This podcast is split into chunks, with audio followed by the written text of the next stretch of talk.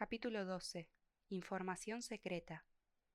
Durante un largo rato los enanos permanecieron inmóviles en la oscuridad ante la puerta y discutieron hasta que al final Thorin habló.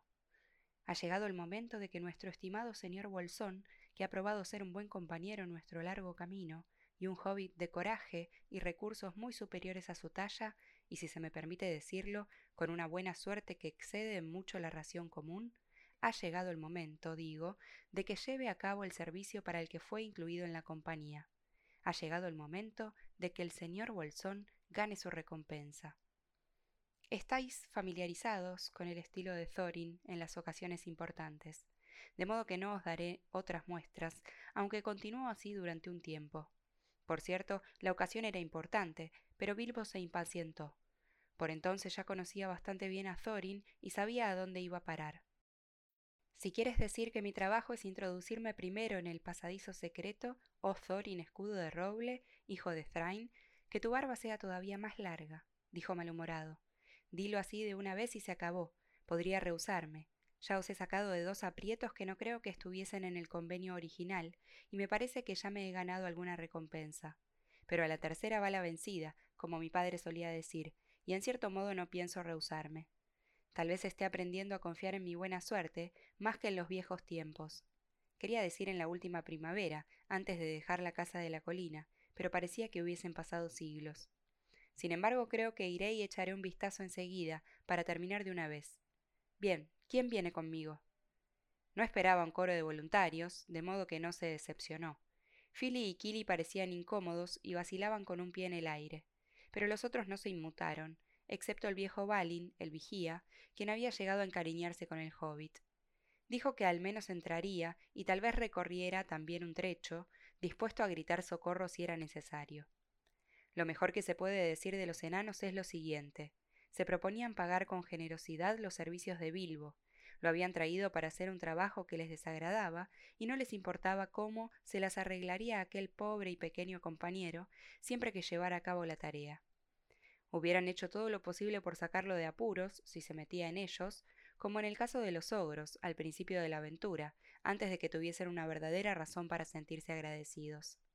Así es, los enanos no son héroes, sino gente calculadora, con una idea precisa del valor del dinero. Algunos son ladinos y falsos, y bastante malos tipos, y otros en cambio son bastante decentes, como Thorin y compañía, si no se les pide demasiado. Las estrellas aparecían detrás de él en un cielo pálido cruzado por nubes negras, cuando el hobbit se deslizó por el portón encantado y entró sigiloso en la montaña. Avanzaba con una facilidad que no había esperado. Esta no era una entrada de trasgos, ni una tosca cueva de elfos. Era un pasadizo construido por enanos, en el tiempo en que habían sido muy ricos y hábiles recto como una regla, de suelo y paredes pulidos, descendía poco a poco y llevaba directamente a algún destino distante en la oscuridad de abajo. Al cabo de un rato, Balin deseó buena suerte, y Bilbo se detuvo donde todavía podía ver el tenue contorno de la puerta, y por alguna peculiaridad acústica del túnel, oír el sonido de las voces que murmuraban fuera. Entonces el hobbit se puso el anillo y enterado por los ecos de que necesitaría ser más precavido que un hobbit si no quería hacer ruido, se arrastró en silencio hacia abajo, abajo, abajo en la oscuridad. Iba temblando de miedo, pero con una expresión firme y ceñuda en la cara menuda. Ya era un hobbit muy distinto del que había escapado corriendo de bolsón cerrado sin un pañuelo de bolsillo. No tenía un pañuelo de bolsillo desde hacía siglos aflojó la daga en la vaina, se apretó el cinturón y prosiguió. Ahora ya estás dentro y allá vas, Bilbo Bolsón, se dijo. Tú mismo metiste la pata justo a tiempo aquella noche y ahora tienes que sacarla y pagar.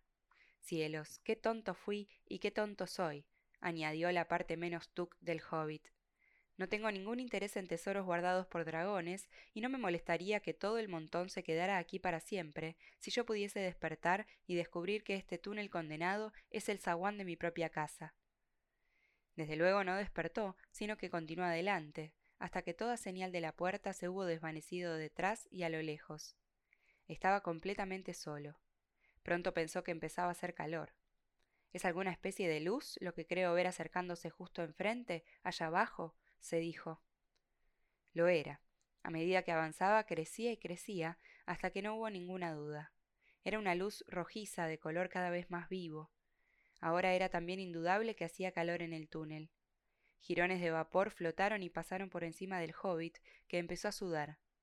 Algo, además, comenzó a resonarle en los oídos, una especie de burbujeo, como el ruido de una gran olla que galopa sobre las llamas, mezclado con un retumbo como el ronroneo de un gato gigantesco.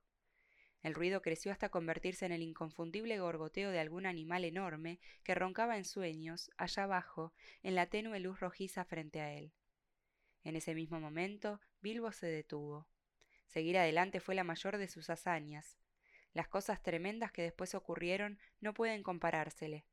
Libró la verdadera batalla en el túnel, a solas, antes de llegar a ver al enorme y acechante peligro. De todos modos, luego de una breve pausa, se adelantó otra vez, y podéis imaginaros cómo llegó al final del túnel, una abertura muy parecida a la puerta de arriba, por la forma y el tamaño. El hobbit asoma la cabecita. Ante él yace el inmenso y más profundo sótano o mazmorra de los antiguos enanos, en la raíz misma de la montaña. La vastedad del sótano en penumbras solo puede ser una vaga suposición, pero un gran resplandor se alza en la parte cercana del piso de piedra. El resplandor de Smaug. Allí yacía un enorme dragón aureo rojizo que dormía profundamente. De las fauces y narices le salía un ronquido e hilachas de humo, pero los fuegos eran apenas unas brasas llameantes. Debajo del cuerpo y las patas y la larga cola enroscada y todo alrededor, extendiéndose lejos por los suelos invisibles, había incontables pilas de preciosos objetos, oro labrado y sin labrar, gemas y joyas, y plata que la luz teñía de rojo. Smaug yacía, con las alas plegadas como un inmenso murciélago, medio vuelto de costado, de modo que el hobbit alcanzaba a verle la parte inferior y el vientre largo y pálido incrustado con gemas y fragmentos de oro de tanto estar acostado en ese lecho valioso. Detrás, en las paredes más próximas, podían verse confusamente cotas de malla y hachas, espadas, lanzas y yelmos colgados. Y allí, en hileras, había grandes jarrones y vasijas, rebosantes de una riqueza inestimable. Decir que Bilbo se quedó sin aliento no es suficiente. No hay palabras que alcancen a expresar ese asombro abrumador desde que los hombres cambiaron el lenguaje que aprendieran de los elfos en los días en que el mundo entero era maravilloso.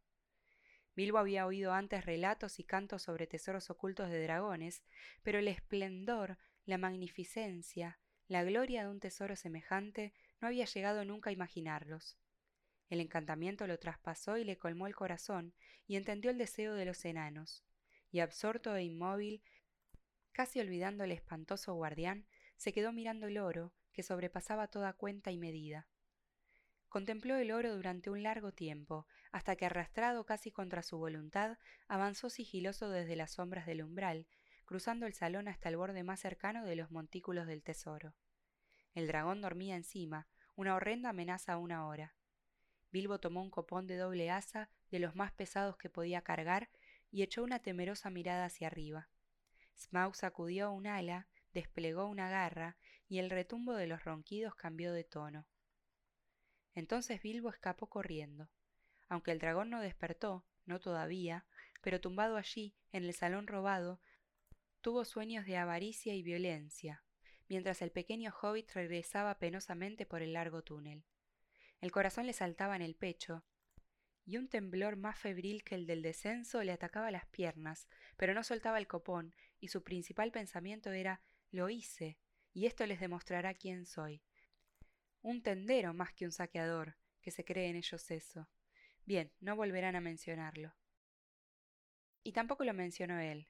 Balin estaba encantado de volver a ver al hobbit y sentía una alegría que era también asombro. Abrazó a Bilbo y lo llevó fuera, al aire libre.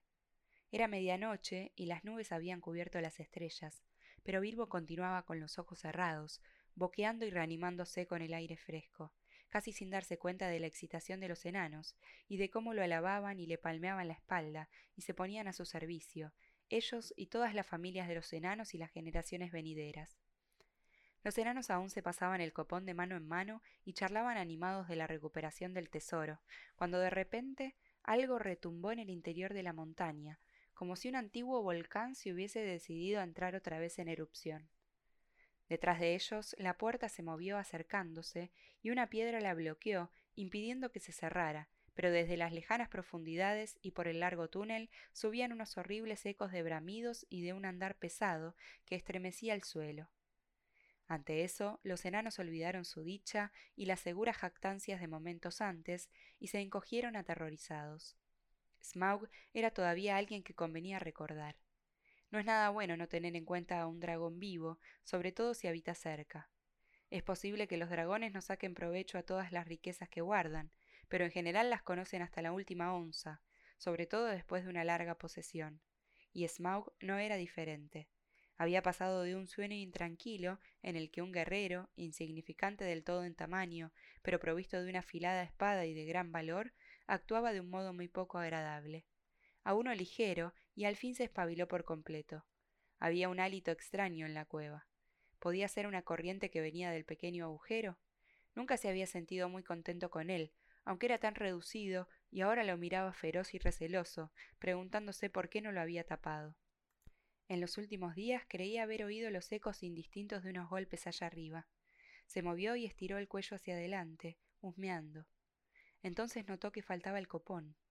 Ladrones, fuego, muerte. Nada semejante le había ocurrido desde que llegara por primera vez a la montaña. La ira del dragón era indescriptible, esa ira que solo se ve en la gente rica que no alcanza a disfrutar de todo lo que tiene, y que de pronto pierde algo que ha guardado durante mucho tiempo, pero que nunca ha utilizado o necesitado. Smaug vomitaba fuego, el salón humeaba, las raíces de la montaña se estremecían. Golpeó en vano la cabeza contra el pequeño agujero y enroscando el cuerpo, rugiendo como un trueno subterráneo, se precipitó fuera de la guarida profunda, cruzó las grandes puertas y entró en los vastos pasadizos de la montaña palacio y fue arriba, hacia la puerta principal. Buscar por toda la montaña hasta atrapar al ladrón y despedazarlo y pisotearlo era el único pensamiento de Smaug. Salió por la puerta, las aguas se alzaron en un vapor siseante y fiero, y él se elevó ardiendo en el aire, y se posó en la cima de la montaña, envuelto en un fuego rojo y verde. Los enanos oyeron el sonido terrible de las alas del dragón y se acurrucaron contra los muros de la terraza cubierta de hierba, ocultándose detrás de los peñascos, esperando de alguna manera escapar a aquellos ojos terroríficos. Habrían muerto todos si no fuese por Bilbo, una vez más. Rápido, rápido, rápido, jadeó. La puerta, el túnel, aquí no estamos seguros. Los enanos reaccionaron y ya estaban a punto de arrastrarse al interior del túnel cuando Bifur dio un grito. Mis primos. Bombur y Bofur, los hemos olvidado, están allá abajo en el valle. Los matará, y también a nuestros ponis, y lo perderemos todo, se lamentaron los demás. Nada podemos hacer.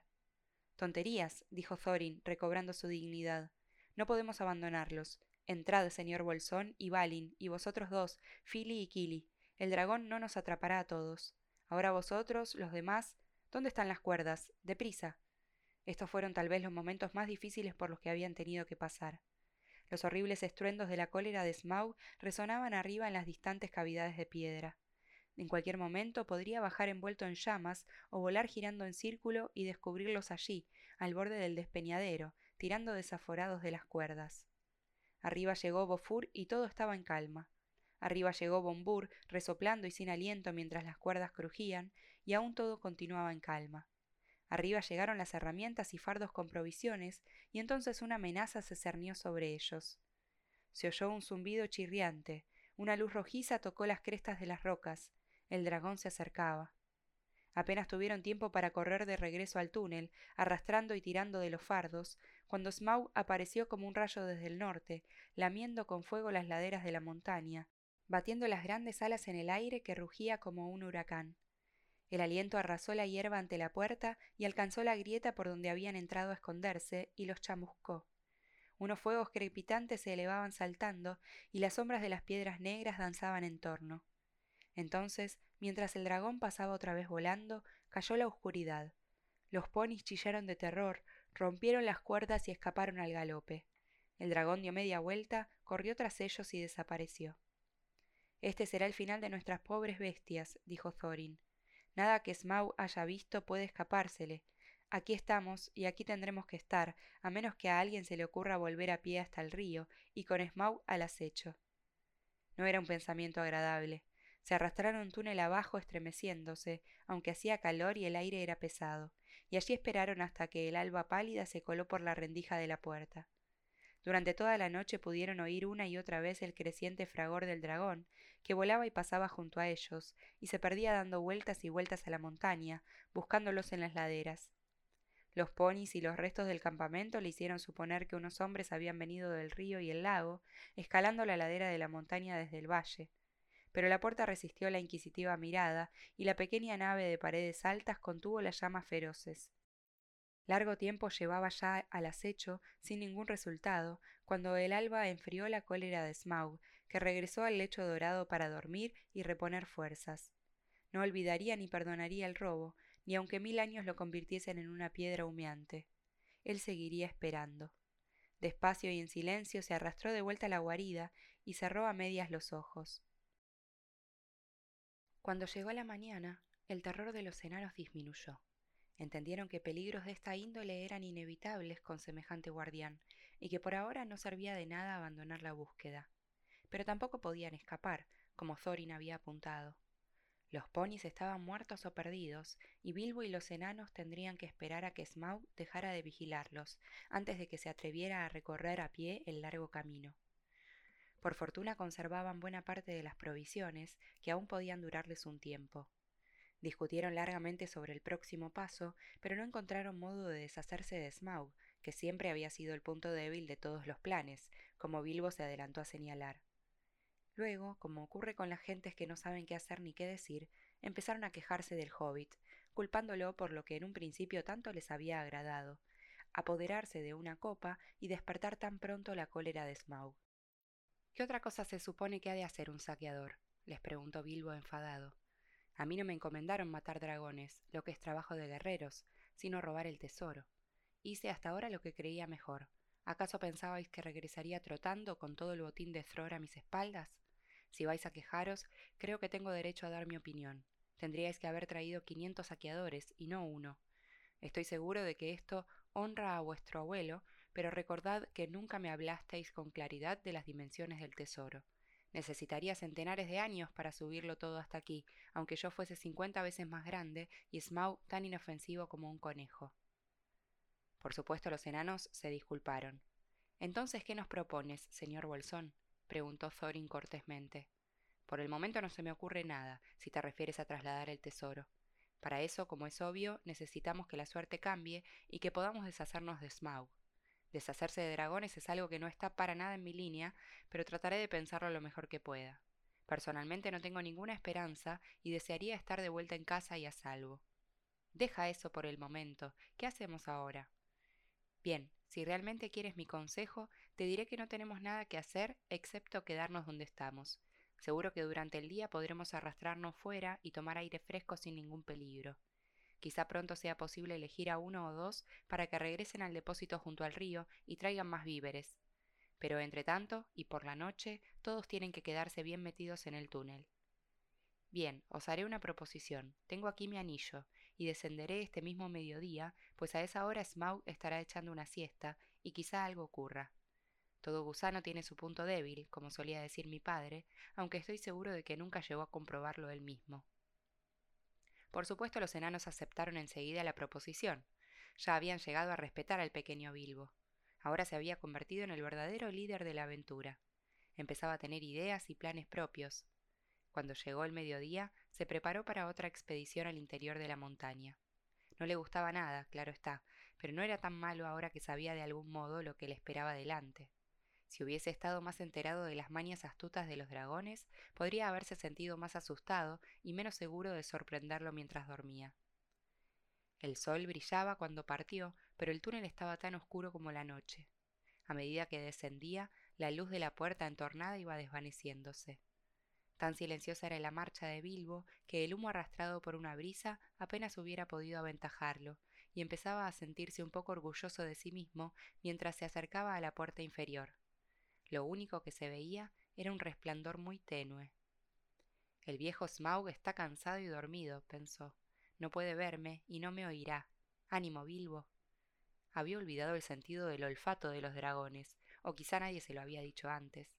Un detalle que también conviene tener en cuenta es que puede dormir con un ojo entornado si tiene algún recelo. En realidad, Smaug parecía profundamente dormido, casi muerto y apagado, con un ronquido que era apenas unas bocanadas de vapor invisible, cuando Bilbo se asomó otra vez desde la entrada. Estaba a punto de dar un paso hacia el salón cuando alcanzó a ver un repentino rayo rojo, débil y penetrante, que venía de la caída ceja izquierda de Smaug. Solo se hacía el dormido, vigilaba la entrada del túnel. Bilbo dio un rápido paso hacia atrás y bendijo la suerte de haberse puesto el anillo. Entonces Smaug habló. Bien, ladrón, te huelo y te siento, oigo cómo respiras. Vamos, sírvete de nuevo, hay mucho y de sobra. Pero Bilbo no era tan ignorante en materia de dragones como para acercarse, y si Smaug esperaba conseguirlo con tanta facilidad, quedó decepcionado.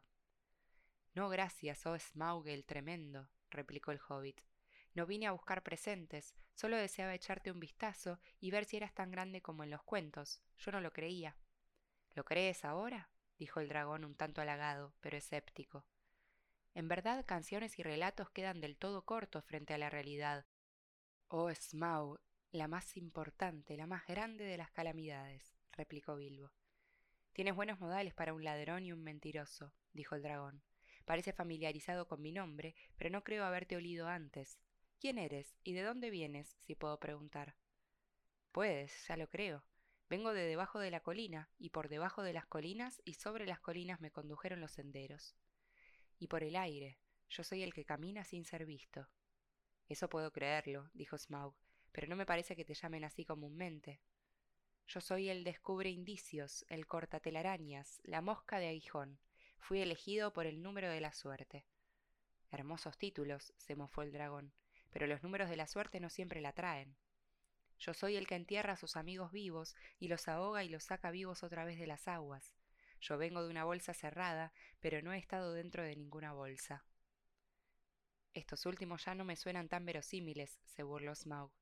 Yo soy el amigo de los osos y el invitado de las águilas. Yo soy el ganador del anillo y el portafortuna. Yo soy el jinete del barril, prosiguió Bilbo comenzando a entusiasmarse con sus acertijos. Eso está mejor, dijo Smaug.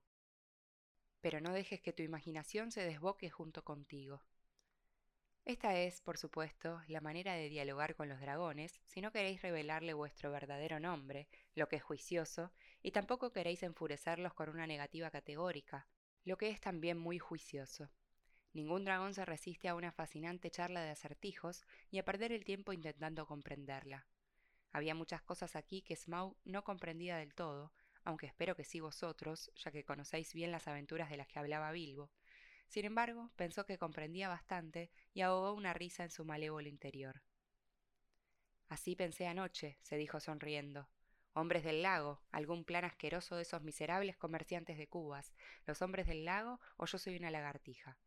No he bajado por ese camino durante siglos y siglos, pero pronto remediaré ese error. Muy bien, oh jinete del barril, dijo en voz alta. Tal vez tu pony se llamaba barril y tal vez no, aunque era bastante grueso. Puedes caminar sin que te vean, mas no caminaste todo el camino. Permíteme decirte que anoche me comí seis ponis y que pronto atraparé y me comeré a todos los demás. A cambio de esa excelente comida, te daré un pequeño consejo, solo por tu bien. No hagas más tratos con enanos mientras puedas evitarlo. Enanos, dijo Bilbo fingiendo sorpresa. No me hables, dijo Smaug. Conozco el olor y el sabor de los enanos mejor que nadie. No me digas que me puedo comer un pony cabalgado por un enano y no darme cuenta. Irás de mal en peor con semejantes amigos, ladrón jinete del barril. No me importa si vuelves y se lo dices a todos ellos de mi parte. Pero no le dijo a Bilbo que había un olor desconcertante que no alcanzaba a reconocer, el olor de hobbit. Supongo que conseguiste un buen precio por aquella copa anoche, ¿no? continuó. Vamos, ¿lo conseguiste? ¿Nada de nada? Bien, así son ellos. Y supongo que se quedaron afuera escondidos y que tu tarea es hacer los trabajos peligrosos y llevarte lo que puedas mientras yo no miro. Y todo para ellos. ¿Y tendrás una parte equitativa? No lo creas. Considérate afortunado si sales con vida. Bilbo empezaba ahora a sentirse realmente incómodo. Cada vez que el ojo errante de Smaug, que lo buscaba en las sombras, relampagueaba atravesándolo, se estremecía de pies a cabeza y sentía el inexplicable deseo de echar a correr y mostrarse tal cual era, y decir toda la verdad a Smaug.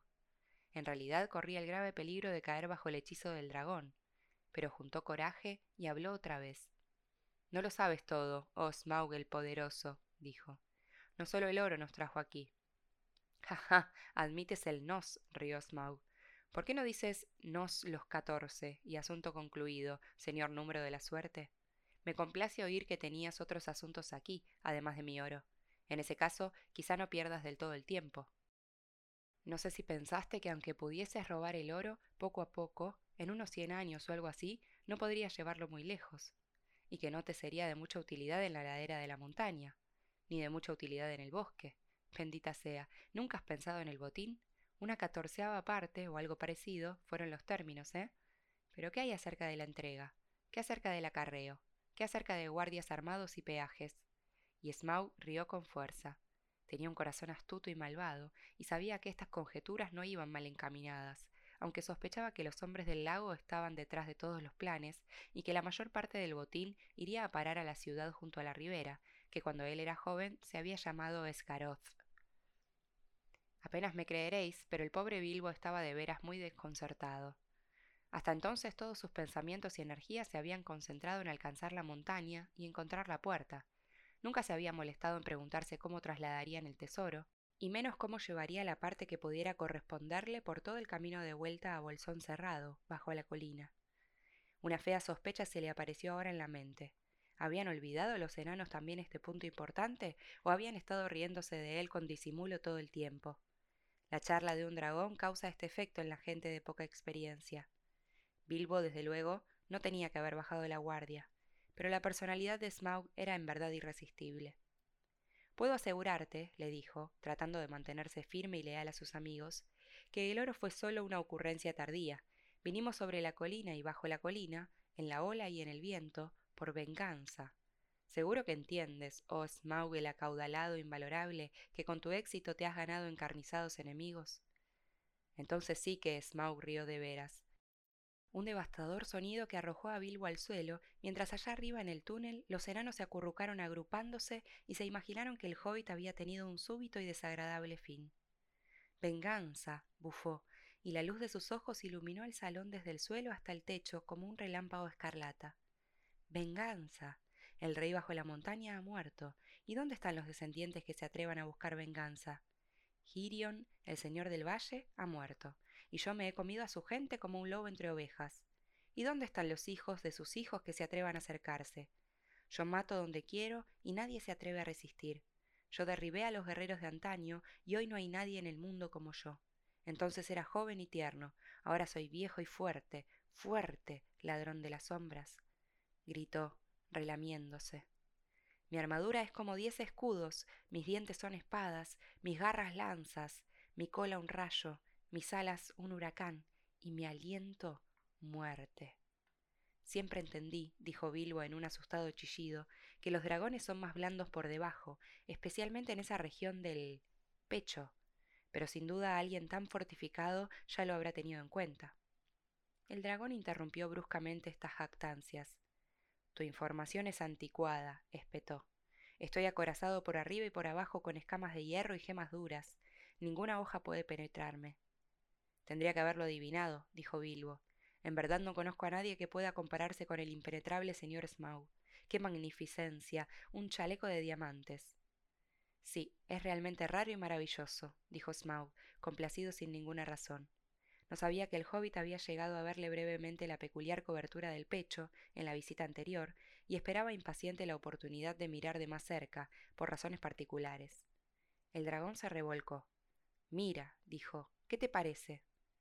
Deslumbrante y maravilloso, perfecto, impecable, asombroso, exclamó Bilbo en voz alta, pero lo que pensaba en su interior era viejo tonto, ahí, en el hueco del pecho izquierdo hay una parte tan desnuda como un caracol fuera de casa.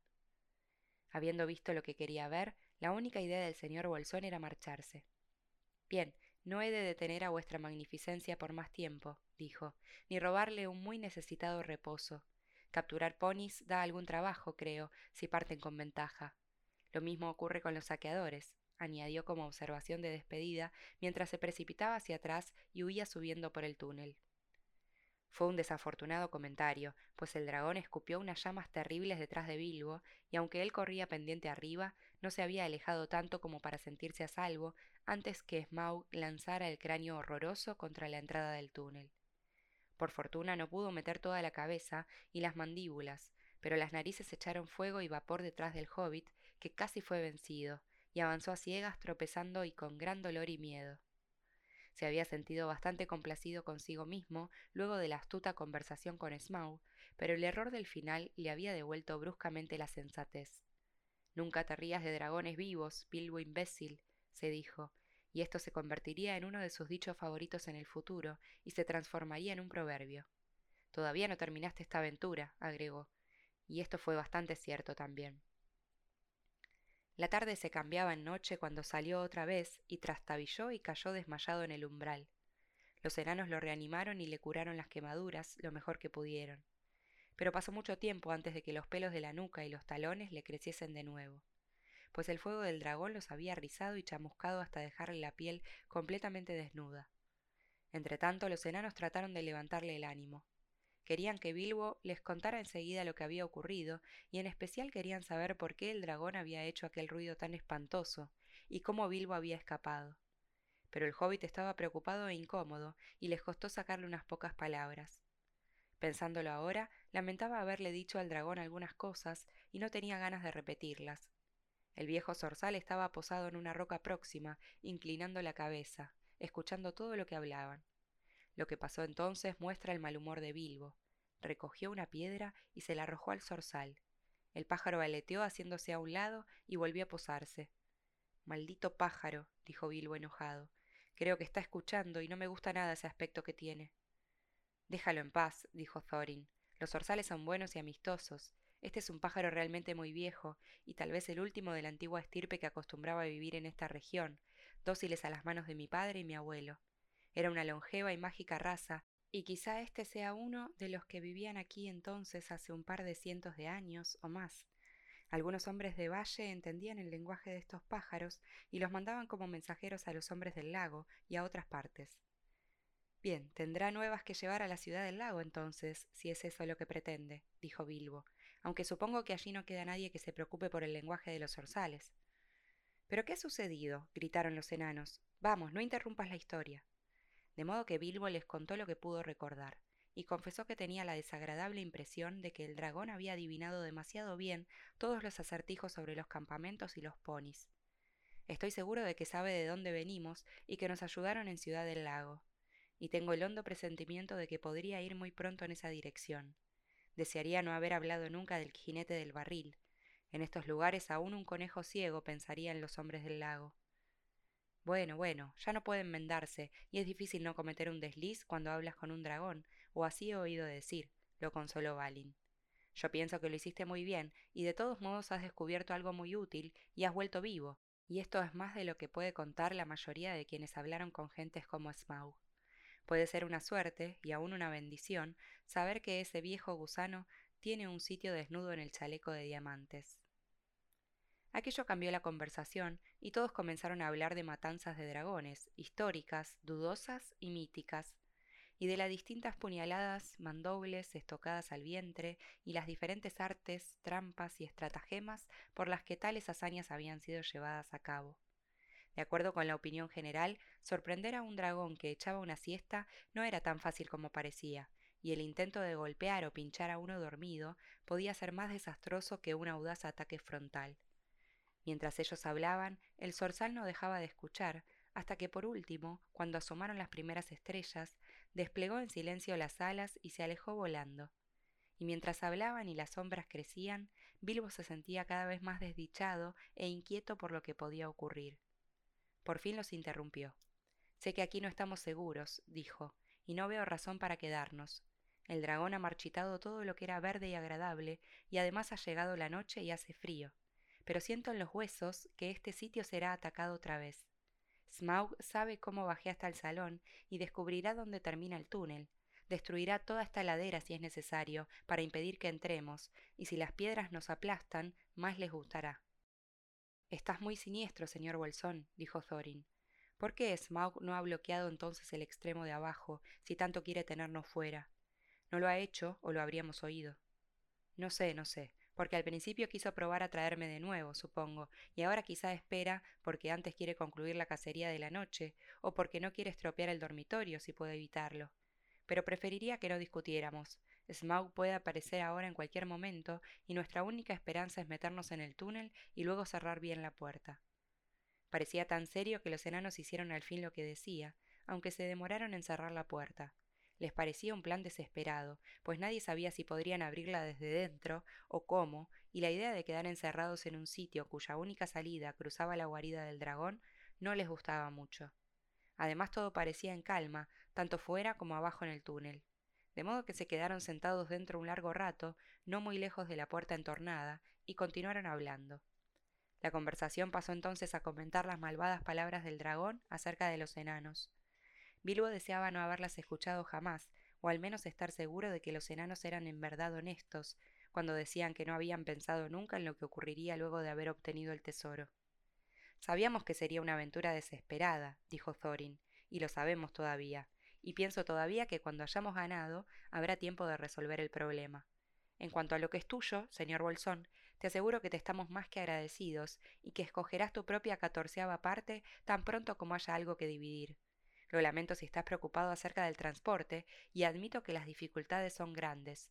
Las tierras no se han vuelto menos salvajes con el paso del tiempo, más bien lo contrario. Pero haremos lo que podamos por ti y cargaremos con nuestra parte del costo cuando llegue el momento. Créeme o no, como quieras. De esto la conversación pasó al gran tesoro escondido y a las cosas que Thorin y Balin recordaban.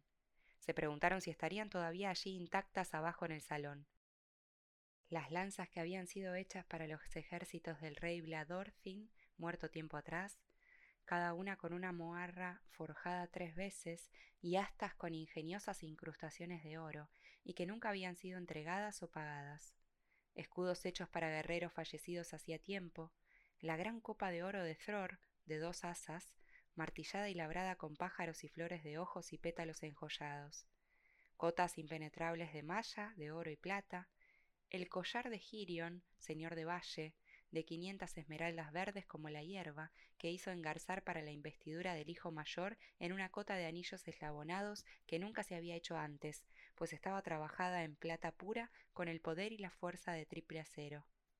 Pero lo más hermoso era la gran gema blanca, encontrada por los enanos bajo las raíces de la montaña, el corazón de la montaña, la piedra del arca de Thrain. La piedra del arca, la piedra del arca, susurró Thorin en la oscuridad, medio soñando con el mentón sobre las rodillas. Era como un globo de mil facetas, brillaba como la plata al resplandor del fuego, como el agua al sol, como la nieve bajo las estrellas, como la lluvia sobre la luna. Pero el deseo encantado del tesoro ya no animaba a Bilbo. A lo largo de la charla apenas había prestado atención. Era el que estaba más cerca de la puerta, con un oído vuelto a cualquier comienzo de sonido fuera y el otro atento a los ecos que pudieran resonar por encima del murmullo de los enanos, a cualquier rumor de un movimiento en los abismos. La oscuridad se hizo más profunda y Bilbo se sentía cada vez más intranquilo. Cerrad la puerta, les rogó. El miedo al dragón me estremece hasta los tuétanos. Me gusta mucho menos este silencio que el tumulto de la noche pasada. Cerrad la puerta antes de que sea demasiado tarde. Algo en la voz de Bilbo hizo que los enanos se sintieran incómodos. Lentamente, Thorin se sacudió los sueños de encima y luego se incorporó y apartó de un puntapié la piedra que calzaba la puerta. Enseguida todos la empujaron y la puerta se cerró con un crujido y un golpe. Ninguna taza de cerradura era visible ahora en el costado de la piedra. Estaban encerrados en la montaña. Y ni un instante demasiado pronto, apenas habían marchado un trecho del túnel abajo cuando un impacto sacudió la ladera de la montaña con un estruendo de arietes de roble enarbolados por gigantes. La roca retumbó, las paredes se rajaron y unas piedras cayeron sobre ellos desde el techo. Lo que habría ocurrido si la puerta hubiese estado abierta no quiero ni pensarlo. Huyeron más allá, túnel abajo, contentos de estar todavía con vida, mientras detrás y fuera oían los rugidos y truenos de la furia de Smaug. Estaba quebrando las rocas, aplastando paredes y precipicios con los azotes de la cola enorme, hasta que el terreno encumbrado del campamento, la hierba quemada, la piedra del zorzal, las paredes cubiertas de caracoles, la repisa estrecha, desaparecieron, con todo lo demás, en un revoltijo de pedazos rotos, y una avalancha de piedras astilladas cayó del acantilado al valle. Smaug había dejado su guarida pisando con cuidado, remontando vuelo en silencio, y luego había flotado pesado y lento en la oscuridad como un grajo monstruoso, bajando con el viento hacia el oeste de la montaña, esperando atrapar desprevenida a cualquier cosa que estuviera por allí, y espiar además la salida del pasadizo que el ladrón había utilizado. En ese mismo momento estalló en cólera, pues no pudo encontrar a nadie, ni vio nada, ni siquiera donde sospechaba que tenía que estar la salida. Después de haberse desahogado, se sintió mejor y pensó convencido que no sería molestado de nuevo desde ese lugar. Mientras tanto tenía que tomarse otra venganza. Jinete del barril, bufó. Tus pies vinieron de la orilla del agua y sin ninguna duda viajaste arriba arriba. No conozco tu olor, mas si no eres uno de esos hombres del lago, ellos te ayudaron al menos. Me verán y recordarán entonces quién es el verdadero rey bajo la montaña. Se elevó en llamas y partió lejos al sur, hacia el río rápido.